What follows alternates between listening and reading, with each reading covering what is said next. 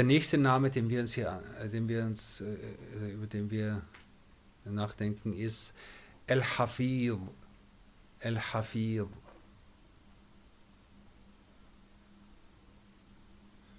Das kommt von der, vom Wort Hifth, was bewahren heißt.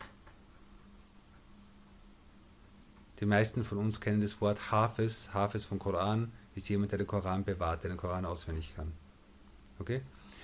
Und die Gelehrten sagen, Allah ist so als Hafid in dem Sinn, dass er die Geschöpfe beschützt und bewahrt vor dem Vergehen. Das heißt, er hat uns, er, er, er bringt uns in die Existenz und in jedem Moment bewahrt er uns, also schützt er uns und bewahrt er uns. Und wenn das nicht da wäre, würden wir in jeder Sekunde sofort wieder ins Nichtsein fallen.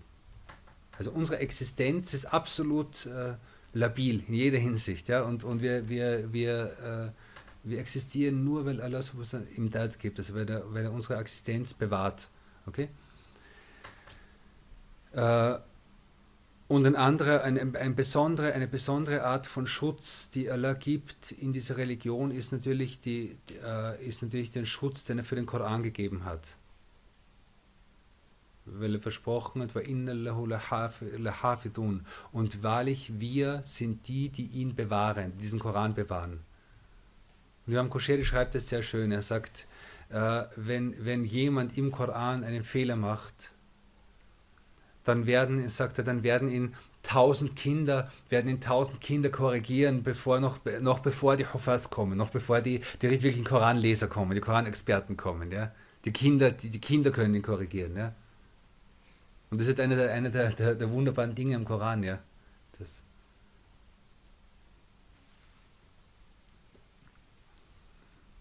Und wenn ich weiß, dass er Hafid ist, dass er bewahrend ist, dann gehört sich und ist die logische Folge, dass man sich auf ihn stützt und sich auf ihn verlasst.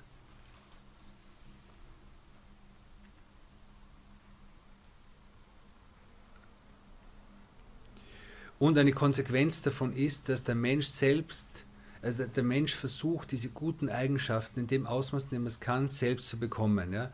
Und dass der Mensch selbst beginnt, bewahrend zu werden für die anderen Geschöpfe. Und ein besonderer Aspekt davon ist Heftul Amanat, dass man sich mit, mit, mit dem, was Amana ist, was, was anvertrautes Gut ist, was einem anvertraut worden ist, diese Dinge zu bewahren. Seien es materielle Dinge oder immaterielle Dinge.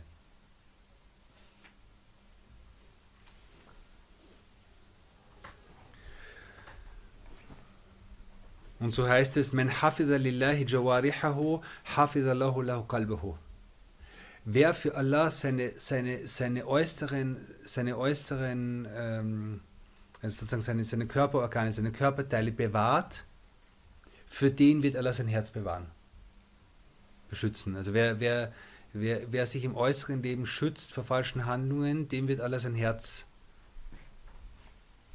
äh, schützen.